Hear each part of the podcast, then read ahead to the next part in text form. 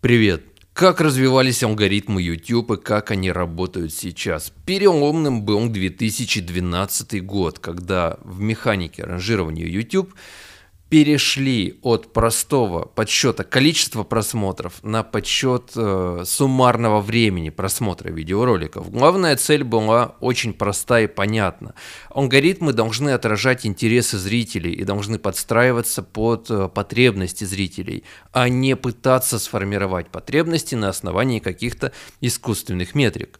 И именно до 2012 года фактически алгоритмы жили в известной степени независимо от потребностей зрителей. И если какой-то ролик набирал больше просмотров, система считала, что его нужно рекомендовать большему количеству людей, и эти ролики по механизму, в общем-то, замкнутого круга продолжали набирать просмотры больше и больше и больше, без возможностей отрицательной обратной связи, то есть без возможности скорректировать дальнейшее их продвижение, если ролик не оправдывал ожидания аудитории. Поэтому зачастую были случаи, когда какой-то тупой ролик или накрученный ролик ролик э, забивал, в общем-то, все источники трафика, рекомендовался огромному количеству зрителей, но не представлял реального интереса, не отражал потребность целевой аудитории в таком контенте. В 2012 году было принято решение кардинальным образом изменить алгоритмы и построить ключевые факторы ранжирования на поведенческих, в общем-то, факторах. Сколько совокупно один зритель или несколько зрителей смотрят ваши видеоролики, как они реагируют, ставят ли лайки, пишут ли комментарии, каким дальше роликом они переходят. Поэтому сейчас и актуальная версия алгоритмов YouTube строится на том, чтобы оправдывать ожидания и потребности целевой аудитории и понимать, что хотят видеть зрители, для того, чтобы зрители находились максимально долгое время на платформе YouTube. Это ключевая цель. Соответственно, чтобы им можно было показать больше рекламы, показать больше контента и превзойти по метрикам конкурентов. Давайте обратимся к справке YouTube и кое-что о системе поиска и обнаружения контента, а также об эффективности видео. Прежде пара слов, почему это так называется.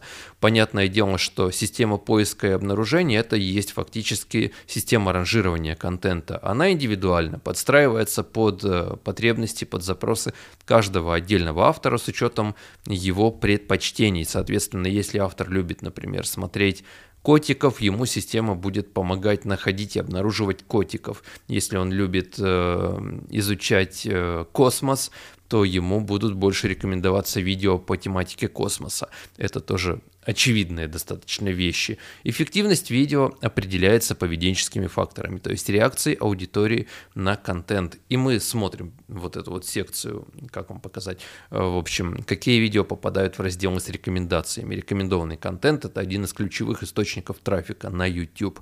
Чтобы подобрать видео, интересное зрителям, система учитывает следующие факторы, но не ограничиваясь этой подборкой – какие видео смотрел пользователь, какие ролики не вызывают интерес, сколько длится просмотр, какие видео получают э, нравится и не нравится, даже несмотря на то, что дизлайки не показываются, какие видео пользователь удалял из рекомендованных, нажав на кнопку «Не интересует», а также результаты опросов. Вот периодически смотрите контент, вам вылезает опрос, помните ли вы такое видео, понравилось ли оно вам. Если видите там мои ролики, ставьте «Да, помню, да, понравилось, буду признателен». Дальше возникает следующий вопрос. Я хочу, чтобы мои видео чаще предлагались в рекомендациях. Что можно сделать для этого? Как на это можно повлиять, чтобы привлекать больше внимания к своим видео? Не обязательно ориентироваться на статистику и алгоритмы YouTube, говорит нам YouTube. И все такие, да, да, конечно, конечно, мы не будем ориентироваться на алгоритмы и статистику, ведь мы делаем это по наитию. Важно знать, что представляет собой ваша аудитория. Это правда.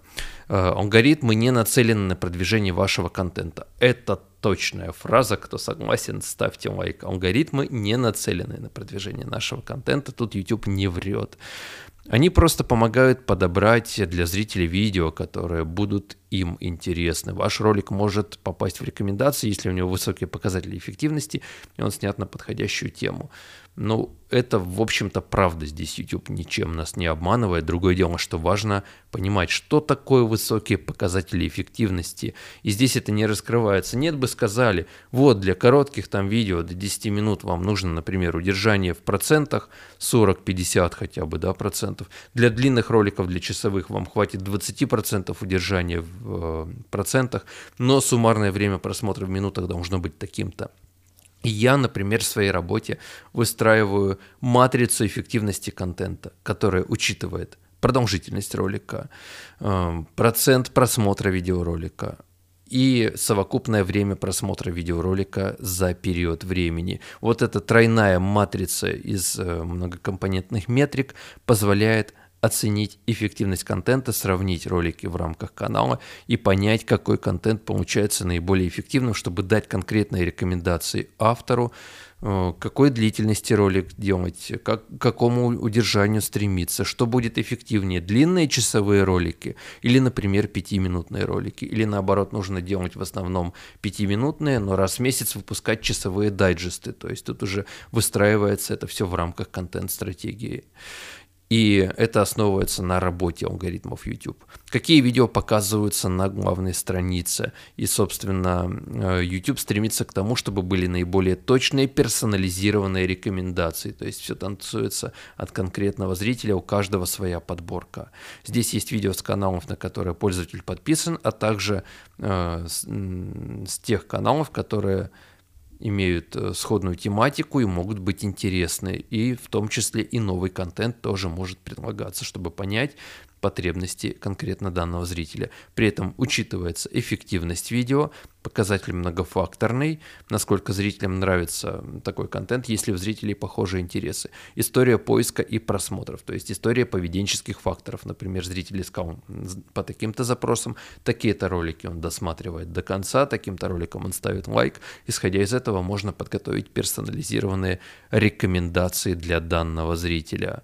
Что касается поиска, то здесь еще и, естественно, SEO-факторы влияют. Это не классическое SEO, как в поисковых машинах, но тем не менее важно понимать, насколько точно содержание видео соответствует его названию, описанию и запросу пользователя, а также как часто, в принципе, другие зрители переходят из поисковой выдачи к просмотрам данного ролика, чтобы понять, насколько это точная подборка. Плюс, естественно, результаты поиска индивидуализированы для каждого зрителя. Вначале идет ответ на запрос, а потом ниже, если мы будем прокручивать, там уже в целом рекомендованный контент, который в том числе может относиться и к другой теме.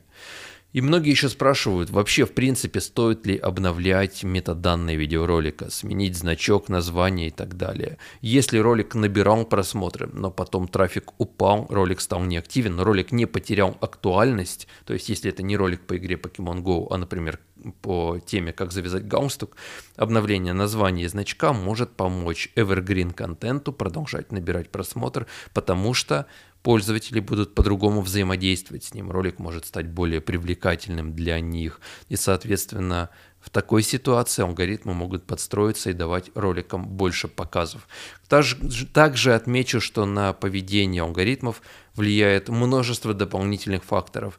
И на показы влияет активность аудитории подписчиков на канале. Если на канале много подписчиков, но значительная часть аудитории не активна, YouTube будет резать показы. Плюс для Shorts совершенно другие алгоритмы, это мы обсуждали многократно отдельно, и это тоже следует принимать во внимание. Поэтому алгоритмы изменились кардинально, и изменения происходят каждый день. Когда вы ищете информацию о новых алгоритмах YouTube, помните, что это не какое-то новое статичное состояние, это динамичная машина, которая постоянно что-то меняет, постоянно что-то тестируется. YouTube постоянно выбирает фокус-группы, на которых он пробует некоторые минорные изменения в системе рекомендаций, в системе ранжирования. Плюс новые функции тоже тестируются парциально, не выкатываются на всю аудиторию сразу. Сначала на маленьких группах, потом на более широких, потом открывается доступ ко всем авторам и ко всем зрителям. Это нормальная совершенно практика для того, чтобы обкатать те или иные изменения и не привести к снижению эффективности работы системы в целом. Поэтому мы всегда живем в новых алгоритмах YouTube, но они всегда строятся на базовых принципах, которые работали 5 лет назад, которые работают сегодня и которые будут работать через 5 или через 10 лет, потому что это эффективная модель определения потребностей аудитории, удержания аудитории и предложения аудитории того контента, который оправдывает ее ожидания. Собственно, в моей книге «Формула YouTube», которую можно заказать по ссылочке в описании, там она фоном еще присутствует, да, раскрыты алгоритмы YouTube, их актуальная версия, поэтому всегда понимаете, как это работает для того, чтобы выстраивать ваш контент наиболее эффективным образом. И да, алгоритмы в 2012 году и алгоритмы сейчас — это совершенно разные вещи. И актуальные принципы ранжирования, довольно простые и понятные, но многие не понимают, как применить эти самые принципы при создании контента. В книжке я раскрываю детали, также на моем канале Канаден вы можете изучить в точности, в деталях, что как работает, и в бесплатной школе тоже. Поэтому давайте будем изучать эту систему и делать эффективный контент. Спасибо, что досмотрели. До встречи в следующем ролике. Пока.